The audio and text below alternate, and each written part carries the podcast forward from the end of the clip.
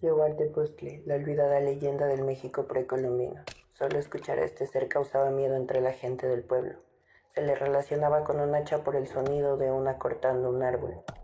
Esta leyenda es una de las más antiguas de México. Se le conoce poco y se ha ido perdiendo con el tiempo por la falta de conocimiento al respecto. El dios Tezcatlipoca era conocido por ser el amo y señor de lo que no se puede ver en la oscuridad.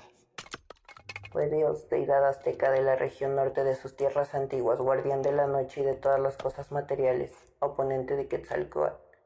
Se hablaba de la dualidad antagónica creada entre ellos en el terreno espiritual para el pueblo azteca, pues se sabe que una leyenda dice que el mundo fue creado por Quetzalcoatl y Tezcatlipoca.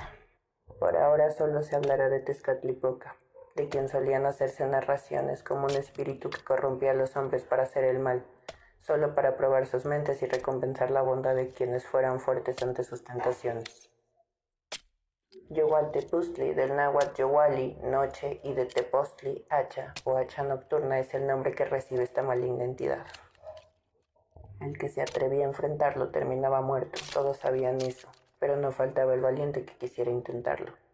El espíritu de Tezcatlipoca se alimentaba del susto de las personas y cuando se encontraba aburrido visitaba el mundo de los vivos haciéndose llamar Yogualtepuzte.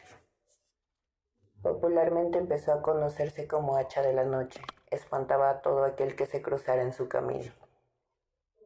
En el libro Historia General de las Cosas de la Nueva España de Bernardino de Sagún se habla sobre la forma que toma esta criatura cuando se hace presente primero a través del sonido lejano de algunos golpes como si se estuviera cortando madera, de ahí su nombre, hacha nocturna.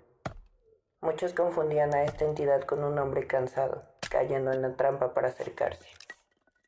En repetidas ocasiones encontraron cadáveres decapitados y en descomposición, tal y como representaban a este ser que solo era tronco con el pecho abierto.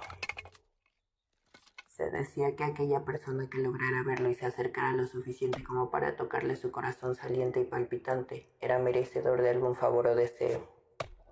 La mayoría palidecía de miedo al verlo, caían desmayados o salían corriendo, pero eran alcanzados y asesinados por él. Lo interesante de Yowaltepuztli es que solo si él consideraba que lo merecía por ser persona honrada y con coraje, le otorgaba la buena fortuna. Y si no, por determinar cobardía o hipocresía, le daba todo lo contrario. Tezcatlipoca, disfrazado de este demoníaco ser, ofrecía a cambio de su libertad puntas o espinas de maguey, las que simbolizaban fortuna, fama y gloria. Los que regresaban a su casa con más de tres o cuatro espinas eran reconocidos por su valentía y recompensados por enfrentarlo. Algunos hombres lograron sobreponerse al miedo, ser captores del ser de la noche y no lo soltaban hasta que les entregaba las espinas.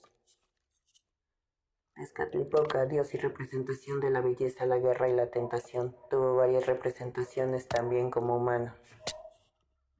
La historia de Yagualtepuztli fue poco a poco olvidada, tal vez por el terror que causaba entre su gente o por toda la mezcla de cultura que llegó en la conquista.